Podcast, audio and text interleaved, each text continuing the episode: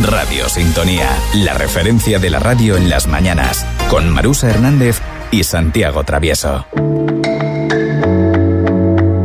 La Rosa de Fuerteventura.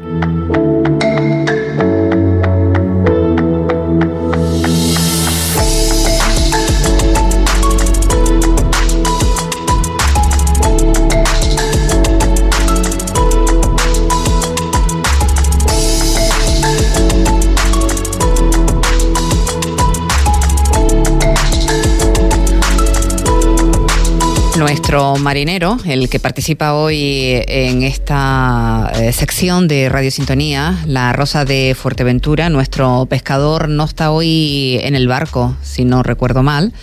Hoy le toca al patrón mayor de la cofradía de, pescadores eh, otras obligaciones. Juan Placeres, buenos días.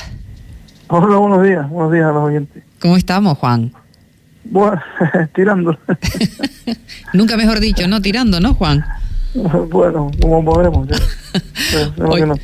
Oye, Juan, eh, ¿cómo están estos días eh, para la pesca? Em, con la calima que nos, nos entra, ese tiempo del sureste, em, ¿para ustedes es bueno, eh, Juan? Hombre, ahora mismo está intenso y cuando está así, pues no, no podemos salir. No podemos salir. De todas formas, desde el, mes de diciembre y este mes lo utilizamos para reparación y mantenimiento de los barcos más bien. Ahí están casi todos los barcos fuera. Así que porque es por eso, por los tiempos, no suelen ser, no suelen acompañar mucho y preparando para la campaña nueva, vamos a ver cómo empieza el año. Eh, eh, para ustedes todavía no ha empezado el año, eh, Juan, para entender un poco cuál es el trabajo de, un marinero, de la gente que se dedica a la pesca, ¿están en seco ustedes dos meses o más? O sea, no, a veces un mes, un mes o un mes y medio a veces más depende.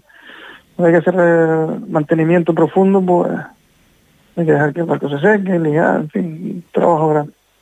Sí, pero sí, por lo menos un mes, mínimo un mes, estamos en tierra. Sí, sí. Y lo solemos hacer ahora a finales de año. Son meses de peor tiempo, meses de peores de pesca. Y ahora nosotros arrancamos aquí, normalmente empezamos con la campaña de los túnidos a partir de mediados de febrero más o menos. Y en esa campaña entra ya la modificación que em, se aprobaba eh, por parte del gobierno en relativa a la autorización para los buques de menos de 24 metros de eslora dedicados a la pesca local que puedan hacerlo en el litoral. Y, y bueno, esto tiene que ver con la clasificación también de los de los barcos, ¿no? Una reivindicación que tenían eh, ustedes desde hace tiempo que eh, siempre manifestaban, o por lo menos te lo he escuchado a ti, Juan, decir cómo veían eh, pasar los túnidos por delante de ustedes sin, sin posibilidad de, pescarlo. ¿Qué es lo que cambia ahora con, este decreto del gobierno en relación a la clasificación de los barcos? Mira, para que la gente se una idea. Normalmente las flotas están clasificadas en pesca local, litoral altura y gran altura. Entonces, la pesca local tiene unas limitaciones de distancia a la costa, eh, que suelen, eh, son hasta las 12 millas, pero la realidad es que nosotros cuando salimos a pescar a los túnidos, salimos a veces a 30 o 20 30 millas detrás de un banco de atunes. La realidad es que, por ejemplo, la, plataforma insular de Fuerteventura hacia el suroeste tiene, es decir, hasta los 200 metros o 300 metros de profundidad, si navegamos al suroeste, nos plantamos a 20 millas de la orilla. Entonces eso es una realidad. La reivindicación es que nosotros, bajo unas ciertas condiciones, y el barco reúne las condiciones, nosotros legalmente podamos, podamos abrir, cruzar entre islas, que es algo que hacen los barcos habitualmente, o seguir un banco de atunes a 15 o 20, 30 millas, algo razonable. Entonces, lo primero que ha hecho el gobierno es darle más atribuciones a las titulaciones patrón de pesca local, que son las que suelen tener la mayoría de, los que están con muertes menores, pesca local, patrón de pesca local, se les ha dado más atribuciones, pueden salir hasta las 30 millas. Y ahora la segunda parte era que la Dirección General de la, Marina Mercante, que por cierto, hay un majorero ahora ahí dirigiendo lo que es don Gustavo Santana, sacase la regulación para que, en la cual diga, oiga, usted puede, tiene un barco de menos de 24 metros, pues usted desde esta hora a esta, con esta titulación, para salir de las 30 millas, pues tiene que reunir una serie de condiciones que no sabemos aún, cuáles son. Me imagino que serán temas de seguridad, el barco tiene que reunir las condiciones que se sabe, porque nosotros siempre salimos, cuando nos abrimos un poco, salimos siempre en grupo, todas esas condiciones que se tienen que dar, sobre todo para la seguridad, que es algo fundamental, tiene ahora que, me imagino que ahora en este decreto saldrán regulados. Entonces la Capitanía dirá, oiga, usted en la campaña de túnidos de tal a tal fecha, si usted quiere salir a más de 12 millas, pues usted tiene que reunir estas condiciones, tiene que pasar una inspección previa y tiene que reunir estas condiciones. Esa es la idea. Entonces, faltaba el marco legal ese, que es el de la regulación, porque ya el de la titulación está aprobado, y vamos a ver ahora qué es lo que pide la capitanía. Pero es una realidad, es decir, no se entiende, Marusa, que una sodia de tres metros o cuatro con el PER pueda cruzar entre islas y nosotros profesionales que vivimos de eso con barcos de 9, 10, 12 metros, no podamos alejarnos a más de 12 millas. Eso, es, es que es una realidad latente. ¿Qué pasa? Que en el Cantábrico es una flota, la mayor flota que hay en el país ahora mismo. Los barcos pequeños, cuando entra el, bonito, el barrilote o bonito del norte, tenían el mismo problema, se tienen que alejar de la orilla para poder, seguir los, bancos de pesca, ahí donde las campañas, donde, donde podemos sobrevivir un poco a lo largo del año. Pues tenían es un problema que se da en todo el territorio. Entonces, hay presión y es verdad que se lleva años peleando con esto, la administración lo ha entendido y ahora faltaba este último paso que es la regulación, que regula las condiciones para que los barcos estos de menos de 24 metros en función de unos esloros pueden salir a 30, 40 millas, en curso de islas. Pues me imagino que los tiros, los tiros eran por ahí, por el tema de seguridad. Tendrás que tener equipos de comunicaciones más potentes, balsas y eso ya tenemos, radio baliza, ir en grupo, en fin, eh, no salir en condiciones meteorológicas adversas, a lo mejor más de fuerza 5, por ahí más o menos ir los tiros.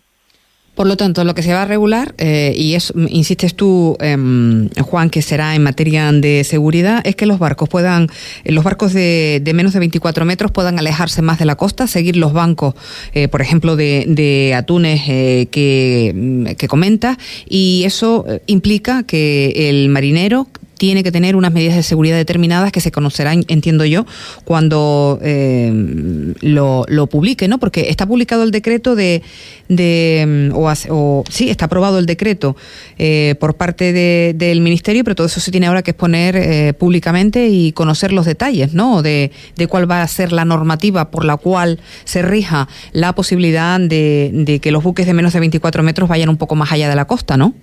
Y luego yo creo que luego hay un margen también para el tema de las capitanías. Los capitanes, espero que eso quede todo bien amarrado, en el sentido de que quede todo bien claro, punto por punto, para que luego no se deje nada a la interpretación. Porque si cuando se dejan cosas, normas, cuando hay una norma que no está clara y se deja la, la interpretación, ya luego depende de las personas, no de la ley. Cómo se interprete, cómo se aplica. Entonces ahí se complican más las cosas. Son muy importantes. A lo mejor en la Capitanía Marítima, el jefe de seguridad y el capitán marítimo lo ven de una manera, si el texto no está claro y preciso, y a lo mejor en Santa Cruz de Tenerife la Capitanía lo ve de otra manera. eso es muy importante. No sé, no puedo hablar porque no sé si no sé cuál es el texto, pero vamos, pero más o menos por ahí van los tiros. Se tiene que garantizar la seguridad, evidentemente. Ya. No deja salir un barco, un barco de 6 metros, no lo puede dejar salir a 30 millas. Está claro, un barco de 10 metros si no tiene cubierta, Balsa, Radio Galicia y el equipo de onda media tampoco podrá salir a más de, de, 30 o 40 millas porque las comunicaciones no tienen cobertura, la, la tiene un máximo de 25 millas, y por ahí más o menos vienen los tiros. Es una buena noticia para ustedes, ¿verdad? Sí, claro, además es que ¿sabes qué pasa? Que es que es algo es algo que es una realidad. Nosotros como sale la caminamos, caminamos, bueno, no vamos a 40 millas, pero sí a veces nos abrimos más. Eso es una realidad, es una realidad latente y y eso sí se lo expresado yo al capitán marítimo. Nosotros no nos vamos a engañar, nosotros salimos detrás de los atunes a 20, 15, 20 millas cuando está la pesca por allí. ¿Cómo están las condiciones meteorológicas? Lo, lo permiten, vas corriendo detrás del banco y ese te abre, pero claro, vamos en grupo, 30, 40 barcos, flota. Entonces, es una realidad.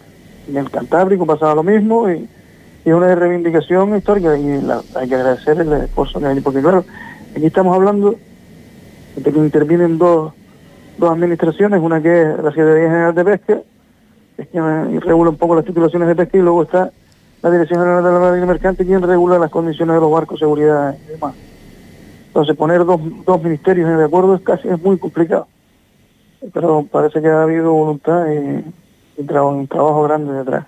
Eso no, eso, eso no, no indica que ustedes puedan ya eh, faenar em, a esta distancia ahora, ¿no? En febrero. No, no, no, no, no, no. Eso yo creo que hay que tiene que, me imagino que con este decreto se habrán salido las condiciones, eso lo tendrá la capitanía y la capitanía ahora es quien tiene que decidir. Seguramente el barco tendrá que pasar una inspección, eso es seguro, que nosotros la pasamos todos los años. Inspección en seco, otra flote, otra cada cinco años que tiene que sacar el eje, todo así, salvar medio barco. Pero casi seguro, no sé yo si, no sé si para este año saldrá, esperemos que sí. La campaña empieza ahora en, ahora, a finales de febrero. Pero sí, los tiros vienen por ahí. Yo creo que hay que pasar una inspección y que el barco que reúne las condiciones. Una yalana no puede salir a 30 millas, eso está claro.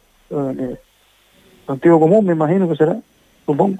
Y luego para poder, no sé, estoy hablando por hablar, pero luego en algunas condiciones, por ejemplo, equipos de, si, si te exigen un equipo de onda media, eso hay que hacer una inversión importante, estamos hablando de 7, 8, 9 mil euros, por lo menos, que vale, hay que gastarlo, ponerlo, la regaliza, el que no la tenga, balsas tenemos todos, ¿sí? eh, más gasto. Bueno, pero también se abre, mm, eh, patrón, mm, se abre una, una, una, puerta, ¿no? A una dificultad que tenían ustedes, eh, sobre todo de cara a la pesca de, del atún, que era una cuestión constante de que eh, veían pasar, como hemos comentado en, en, distintas ocasiones aquí en este espacio dedicado a la agricultura, a la ganadería y a la pesca, esos bancos de, de peces sin tener la posibilidad de acceder a ellos, ¿no? Sí, muchas veces están abiertos y no, no, no, no podemos ir no podemos ir. No podemos ir y, y ya le digo, eso es lo que nosotros no nos salvaguarda un poco el año, las especies migratorias. y además hacen de vida natural para el resto de especies. Imagínate ahora una campaña, el año pasado empezó bien, tras cuatro o cinco meses, con la pesca dirigida a esas especies pelágicas que son de paso, y los recursos de, de fondo están descansando, están recuperando. Todo forma parte del equilibrio, eso siempre ha sido así. Cuando se rompe ese equilibrio, cuando vienen los problemas. Cuando dice no, cuando te prohíben por cuotas, cupos y demás, pescar los túnidos ahí donde viene el resto del problema. Después se acumulan problemas, se acumulan problemas porque sobrecarga la pesca de fondo, sobrecarga el mercado, en fin. una cadena, el equilibrio, el equilibrio estaba establecido por SAFER, por campaña, como quiera llamarlo. Bueno, ah. entre tanto, lo de ahí Dios te ha quedado muy bien, ¿eh? es, que, le digo una ah. cosa. Sí. Eh, y yo creo que, no sé, eh, por el tema del campo y de, la ganadería y la agricultura, está, está media Europa ya moviendo cielo y tierra, es que es que lo que lo, lo que hace la Comisión Europea con el sector primario no tiene nombre, no tiene nombre, nos machacan con normativas, con cupos, con, en fin, con 40.000 historias. Están matando un sector fundamental, básico, de seguridad alimentaria, y luego abren la puerta a terceros países que no cumplen con nada, que no cumplen ni el, ni el 1% de la legislación europea a, productos que vengan de fuera. Es que estamos súper quemadísimos, es que cada vez dan una vuelta de tuerca más, por ejemplo en la pesca es que es una cosa ya es que es un agobio tan, tan latente ya que no te deja respirar. Que es que quieren, ya lo digo claro, quieren, Europa quiere acabar con el sector primario, pero clarísimamente, descaradamente, quieren acabar con el sector primario. No se dan cuenta que son, somos parte de, de, de, de la conservación, porque es lo primero que escriben la conservación de los mares. La pesca artesanal, eso es, eso es lo que mantiene vivo esto aquí. La pesca industrial que es otro tema aparte. Pero la pesca artesanal, como pescamos nosotros aquí en, las islas y prácticamente en todo el país, se pesca artesanalmente. Hay unos cupos, unas velas. Es que cada vez, cada vez le dan más una vuelta de tuerca a ver por dónde la flota, de hecho la flota española ha desaparecido por lo menos un 30%. Bueno, ya aquí en Morojable han desaparecido el 70% de los barcos. Ya, eh, Carmelo, eh, eh, perdona, estoy pensando yo en, el profesor Carmelo Torres que está con los alumnos visitando las instalaciones de, la radio. Juan, tú entiendes perfectamente las, las protestas ¿no? de, todos los, los, agricultores ahora mismo. En Canarias han comenzado ya a levantarse porque lo que no es de recibo es que al agricultor local la Unión Europea le esté exigiendo, bueno, pues prácticamente de todo. Eh, con unos costes eh, elevadísimos y, luego entre el producto de terceros países sin ningún tipo de, problema, ¿no? Es brutal, es brutal. Por ejemplo, nosotros nosotros aquí en la pesca, pero es que luego Europa, la propia España, por ejemplo, nosotros aquí siempre, en la pesca de bajura aquí hemos trabajado la parte. Eh, la parte, función de lo que se coja, el marinero gana más o menos. Vale, hay meses, hay meses que no se puede salir por el tiempo, por ejemplo, yo tengo dos marineros, y ahora la legislación me obligue a pagar esa nómina si en el barco salir del puerto, ¿no? De los impuestos correspondientes. Oiga, garantíceme usted a mí eso al final de la campaña. Si está un año entero, en base al sueldo mínimo, pues tanto. Si usted me lo exige a mí mes por mes, porque hay un mes que a lo mejor gana 7 mil euros, 9 o 10, pero hay dos o tres que estamos reparando, estamos parados, no estamos haciendo nada, no podemos salir, y te obligan. O sea, que aparte de eso tenemos una carga impositiva que es brutal. Oiga, la pesca siempre ha trabajado con el tema de la parte. Si yo trabajo la parte, garantísimo usted que a final de año, como mínimo, tenga yo que la proporción del sueldo mínimo pagársela al marinero. Correcto. Pero si usted me lo exige a mí mes por mes y yo hay tres meses que el tiempo no me deja salir, o tengo una avería importante o lo que sea, ¿cómo lo hacemos? Es que, es que te lo ponen difícil. Y en el campo pasa lo mismo. Es que lo ponen complicado, complicado. Hay, sectores, cada sector es diferente. Cada, cada, al final, ¿qué, optas? Por no enrolar a nadie. es que te, es que agobian de tal manera que dice, oiga, y es que yo tengo dos marineros y al final de año ganan a lo mejor 25, 30, 40 mil euros. Pero, pero claro, hay tres o cuatro meses que no ganamos nada, pues mi sistema obliga a mí a seguir pagando. Eso no lo entiendo. Es que garanticen, dígame usted si al final de la campaña proporciona los meses que haya trabajado. De acuerdo. Si está la parte. Por ponerte un problema más nuevo de esto que, que, es nuevo del año pasado. No entiendo. En fin, um, Juan, y eso que te llamaba para comentar una buena noticia. no, no, esto es una noticia positiva, lo de este tema de... Bueno, vamos a ver cómo... Yo creo que la capitanía tampoco... Hombre, la seguridad es fundamental, pero es que luego ves en la balanza y, la proporcionalidad que hay con la normativa no es no es justa. Ya te digo, una sodia con un de tres metros crucen entre islas una persona sola con un título que te lo regalan en el supermercado y, una embarcación de pesca en condiciones con 10 o 12 metros no puede salir a 12 millas una no sé es que hay cosas que no me parecen era algo que era necesario de hacer la verdad y la administración lo ha visto lo ha visto la verdad que a ver, a ver, a ver cómo es la normativa, esperemos que no sea muy imposible de cumplir. aguardaremos, Juan, a, ver el contenido exacto del decreto. eso es la clave, porque yo he tenido reuniones en la Capitanía con el jefe de seguridad y con el capitán marítimo, por ejemplo, en la anterior que salió de titulaciones, y en una coma, en un punto, no sé qué, ya ahí había un problema. Eso, si la redacción es perfecta y clara, que no se deje a la interpretación, perfecto. Pero como haya puntos que se dejen a la interpretación, vamos a ir mal, segurísimo, seguro. Estaremos pendientes, Juan. Ay, Dios quiera, esperemos que sí, no, no, es una noticia, una noticia positiva. lo decía el otro día David, a David Pavón, es el, representante de la federación, digo, vamos a hacer una, una, vamos a tallar una X aquí en la pizarra de algo positivo que sale para la pesca. Dios. Vale. Todo es, si ves las noticias de pesca que salen todos los días, sobre todo en La Voz de Galicia, que es un periódico puntero en noticias de pesca verás, te deprime, te deprime, es demasiado. Juan, gracias por estar con nosotros y, seguiremos de cerca este anuncio por parte del ministerio correspondiente, que es el de Transporte y Movilidad Sostenible. Lo de, sostenible le queda muy bien a todo, ¿eh?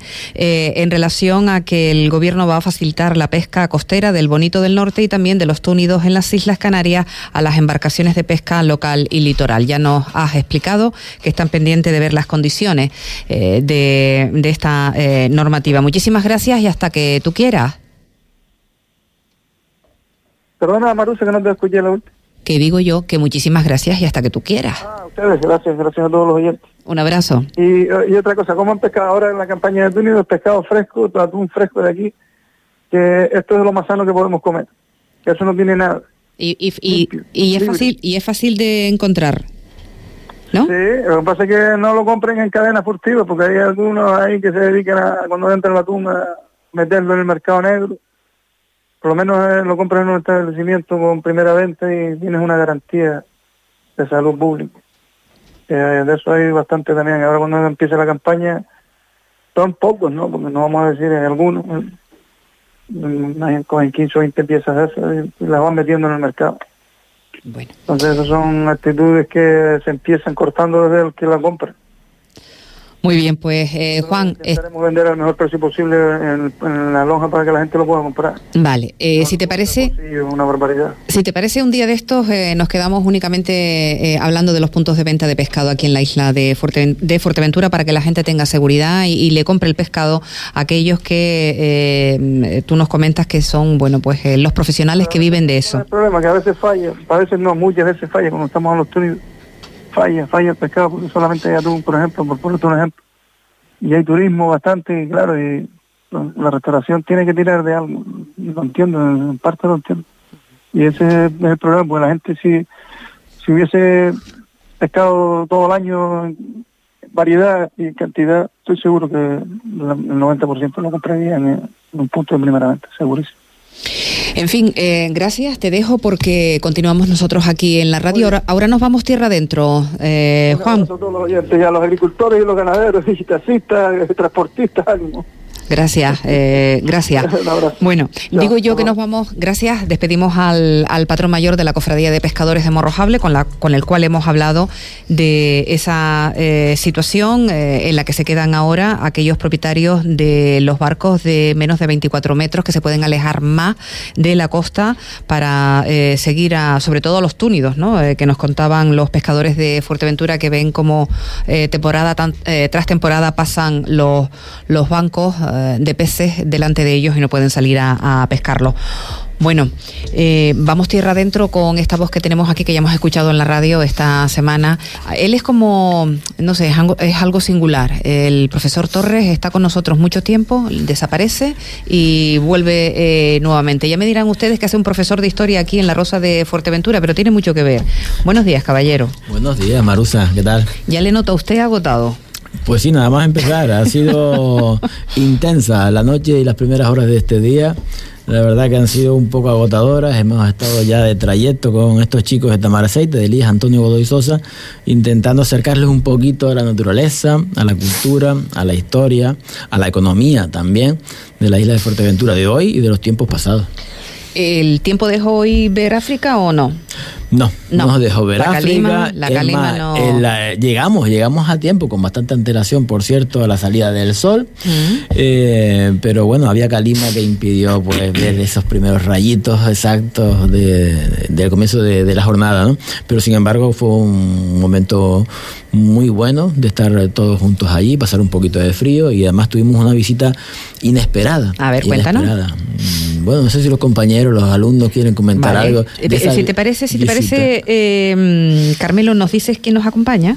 Mira, pues tenemos por aquí a Suso, que el otro día participó en la radio. Tenemos Hola, a... Suso. Buenos días. Hola, Omar. Hola. Y la Adriana. Adriana, buenos días, Adriana. Buenos días. Y, y él. Tenemos una nueva corporación que es Ernesto. Ah, Ernesto, que no hablé con él el otro día. No, no, no. no. Hablaste con Erior. Sí. Creo, y más nadie, ¿no? Sí. Sí, sí. Era. Bueno, Adriana tiene el micrófono como en Cuenca. ¿eh? Así que acércate el micrófono. ¿Cómo fue la.? Bueno, ellos, como ha dicho el profesor Torres, son estudiantes del IES eh, Antonio Godoy Sosa de Tamaraceite. Vienen a Fuerteventura a conocer el interior de Fuerteventura. Ya han explicado esta semana que no precisamente es un viaje de playa, sino un viaje al interior. Y hay una, una mezcla entre, eh, bueno, pues eh, visitar la capital. Hoy están en la capital, han estado en el Cabildo, han ido a, a la Casa Museo eh, Unamuno. La huevo ya les está esperando porque los van a llevar a, a Betancuria, así que la conversación no va, no va a ser muy, muy extensa, pero queríamos, bueno, pues enmarcarlos aquí dentro de lo que es este espacio de, del sector primario porque ellos eh, van a participar de una pañada. A mí me, la pañada es el, es el domingo, ¿no? El domingo. El domingo. Ahora El entraremos en, el- en- sí. entraremos en ello, pero primero vamos con la con la con la visita de esta mañana, Adriana. Eh, veían ustedes o intentaron ver la costa africana desde Gran Tarajal, ¿no? Exacto. Eh, de todas maneras, yo creo que aquí el profesor Torres no ha sido claro, porque tenía que haberlo subido al faro de la Antallada, donde la vista es maravillosa. Pero yo creo que ahí, bueno, pues lo de la subida y la bajada se lo ha, se lo ha pensado, ¿no? Mm, Bueno, es que también los recursos son los que son. Limit- Le- limitado. El, el faro de la Antallada es precioso, tú lo sabes, es un- uno Mm. de los faros, faros más bonitos de toda Canarias, para mí por lo menos, el entorno y el propio la propia arquitectura.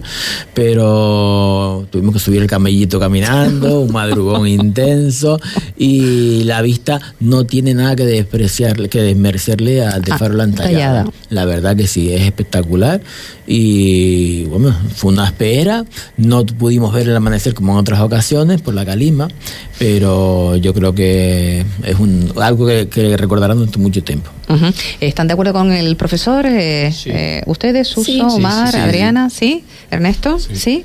Sobre todo que era el tiempo con el que contábamos, porque tenemos todos los días programados para poder hacer todo a tiempo y ver la mayoría de cosas. Entonces teníamos que ir lo más rápido posible para llegar, verlo y ya después bajar.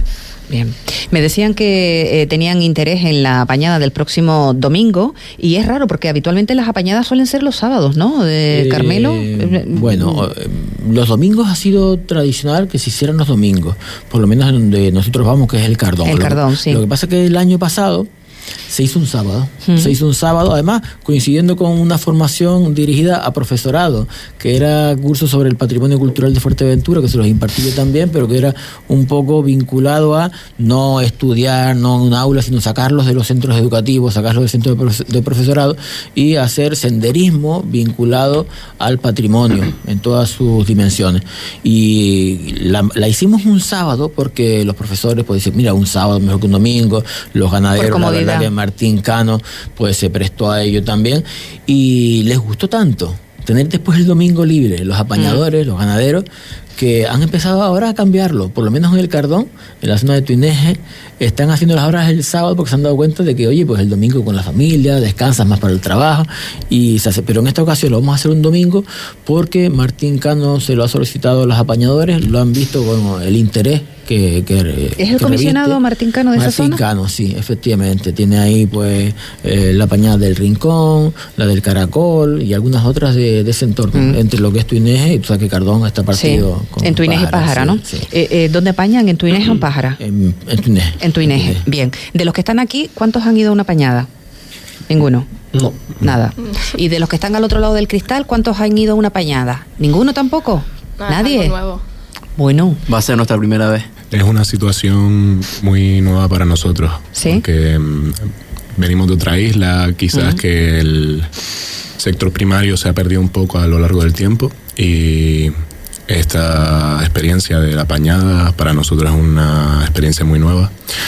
Y eh, yo al menos, desde mi experiencia, estoy muy feliz de poder vivirla el domingo con mis compañeros y con el profesorado. Así que mm, aguardo ese día con mucho... eh, Gana. con mucha ganas, sí. bueno. ¿Les han dicho que tienen que correr o no? Bueno, Eso va eso Lo que haga falta. Lo que haga falta. Ahí- que correr a ratito, la mayor parte es caminando, no los, Ya. los vayas a bueno, no, es que te quería preguntar qué es lo que permiten los ganaderos, porque los ganaderos ahí, eh, bueno, pues son, son muy, muy estrictos en el tema de los, de los animales. ¿Qué permiten los ganaderos en la experiencia que tú tienes? Eh, ¿Te refieres, Carmelo? eh, qué permiten de cara- eh, eh, de en cuanto a participación, Participación. de la pañada, ¿les permiten correr, les permiten apañar, les tienen cerca cuando ordeñan, cuando marcan? No, en este ¿No? caso es casi una pañada de exhibición. Eh, estamos hablando de que la pañada se ha hecho es profeso porque veníamos para acá, se ha hecho con motivo de esto. Martín nos ha hecho un enorme favor, un Mm. enorme favor.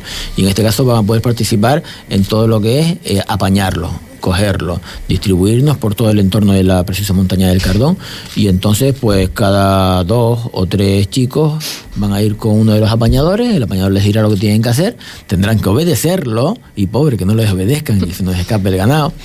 Y, y entonces, una vez se consiga todo esto, pues participaremos en ver cómo se van a ir marcando, en ver cómo se separan los baifos de la madre y cómo se consigue hacer identificarlo, ver algo de las marcas, de los colores y después acabar pues con un pequeño aperitivo para celebrar que la pañada, esperemos que salga bien y despedirnos hasta la próxima. No es la primera vez que tú haces este tipo de actividad con los estudiantes, ¿no? No sé si con este centro... No, no, en este centro lo hice justo el mismo año que nos confinaron, el 2020, ¿verdad? La hice en febrero y después no se podía hacer hasta ahora por diversas circunstancias. Primero por la pandemia, obviamente, después por seguridad. Cada centro después decidía un poco si se podía o no se podía hacer y nuestro centro pues fue de los más restrictivos en ese aspecto y no se pudo hacer pues hasta, hasta esta ocasión, vamos. ¿Cuántas personas van a participar en, pues la pañada? 30, de, por parte nuestra somos 35 alumnos y dos profesores. Bueno, pues yo no te voy a quitar más tiempo porque sé que tienen ahí la, guagua todavía. Eh, la guagua ahora mismo no, ya no está. No tiran piedras ya o se marchan directamente. Bueno, pues eh, Carmelo, yo espero que la experiencia eh, para los chicos y chicas que nos acompañan aquí en el estudio, para Adriana, para Omar y Suso y también para Ernesto sea agradable y para el resto también de los, de los chicos y, y las chicas que sea una muy buena experiencia, que ustedes los disfruten. Por favor, no, no dejen que mm, les pase la ocasión sin probar el gofio amasado en el zurrón.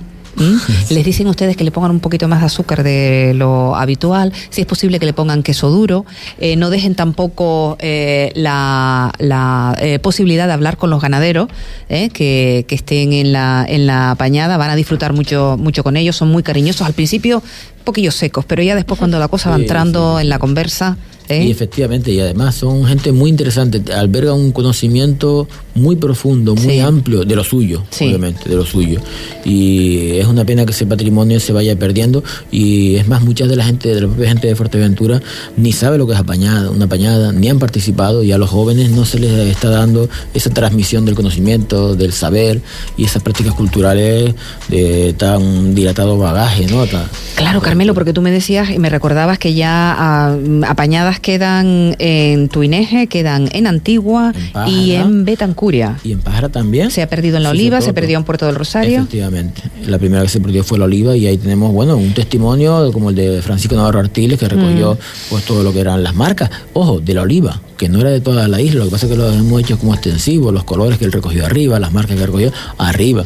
De, todas maneras, esas marcas, esas marcas tienen que estar registradas en los ayuntamientos, ¿no? Por lo menos yo sé que en Antigua están registradas las marcas. Sí, sí, lo que pasa es que fue unos registros, se hicieron en el siglo XVII, algo en el siglo XVIII, después se perdió durante los siglos XIX, después en los años 70 o por ahí, cuando ya la ganadería parecía que comenzaba a agonizar, se empezaron a tomar registros eh, más fundamentados, ¿no? Pero por ejemplo, la oliva ya no se recoge nada porque ya no hay ganaderos que hagan apañadas. Y eso parece ser la tendencia, eh, la de desaparecer o ir a menos en toda la isla. Y es una pena porque antes abarcaba todo el archipiélago. Bueno, pues ahora van a visitar ustedes un lugar maravilloso, si no lo conocen ya se los digo, y que aprovechen bien a, aprovechen bien a Carmelo, al profesor, no conozco al, otro compañero, pero seguramente que lo hará eh, magníficamente, y ya lo, estamos viendo, más o menos, más o menos nos dice, ay qué malos son, malos y malas, que aprovechen a Carmelo eh, no solo en cuanto a la información que les pueda facilitar de lo que ustedes ven, sino de lo que pudo haber en esa, en esa zona que van a, visitar. Eh, Carmelo, que ya lamentablemente no, no existe, pero van a ustedes a, a un lugar de Fuerteventura que era riquísimo en, en patrimonio.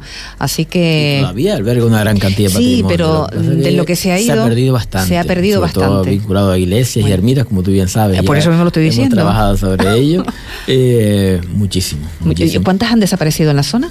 Bueno, pues desde el siglo XVI probablemente creo que eran nueve. Nueve las que contamos, nueve, Nueve ermitas e iglesias, sí.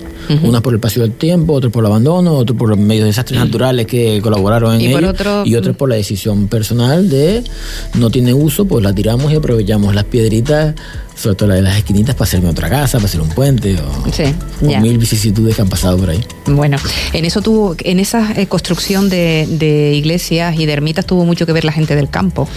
Eh, eh, muchísimo. Y además lo hicieron con sus propias manos, con su propio esfuerzo, aportando económicamente lo que podían. Totalmente altruista. Porque querían una iglesia, una ermita cerca de su casa y no tener que ir al otro lado y lo, por los piques propios de los pueblos. ¿eh? Un día discutimos del patrimonio eh, eclesiástico hoy en día, que era un patrimonio de los ciudadanos. Efectivamente. Y no sabemos cómo ha acabado todo en otras manos. Muy bien. Adriana, gracias. Gracias a ti. Omar, muchas gracias por la visita. Suso. Gracias. Que la disfrute. Eh, Néstor, muchísimas gracias. Eh, Ernesto. Ernesto, muchísimas gracias también. Igualmente. Y oye, dedícate a la radio porque tienes una voz maravillosa, ¿eh? Eso quería decir yo antes. sí, ¿ya lo habías escuchado tú en la radio? No, en la radio no, hablando sí, pero nunca lo había escuchado así tan serio y me sorprendió, la verdad. ¿Verdad que tiene una voz maravillosa? Sí, increíble de escuchar. Sí, sí, estuve en Radio Arucas el año pasado con mi anterior instituto, con el Santiago Santana, y Sí, me han recomendado varias veces dedicarme a la radio. Dedicarte a la radio, ¿no? Por mi tipo de voz. ¿Y, ¿Y tú ves eso o no? Hombre, es un mundo que sí que me gusta y que me apasiona, pero yo personalmente me, me considero mucho más apasionado por otro tipo de zona artística que es la música. Bueno, pues mira, ahora mismo van a hablar de música aquí en la radio, tenemos que marcharnos porque ya eh, llegan, eh, estamos ocupando un espacio que eh, ya está pautado con, con, otros invitados y precisamente para hablar de, de, música y de gente que hace música. Está ya por ahí nuestra compañera Pilar Morcillo, que se puede confundir con cualquier estudiante, porque ella es así, un pisquillo, y se, se puede confundir con cualquiera de los alumnos que nos visitan hoy del IE, Antonio Godoy Sosa de Tamaraceite. Que disfruten. Muchísimas gracias. gracias a ti. Gracias, por venir. Gracias. Nada, Pilar con ustedes. Oiga, profe, hasta que usted quiera. Bueno, hasta que me llamen. Muchas gracias. Gracias, Carmelo. Gracias. Cerramos la Rosa de Fuerteventura hoy eh, dedicada a la mar y un poquito tierra adentro con la visita de los estudiantes y de, y de los profesores del IES Antonio Godoy Sosa del, del Instituto de Tamaraceite, como les decíamos, y hacemos un pequeño paréntesis y en nada seguimos con ustedes. La Rosa de Fuerteventura.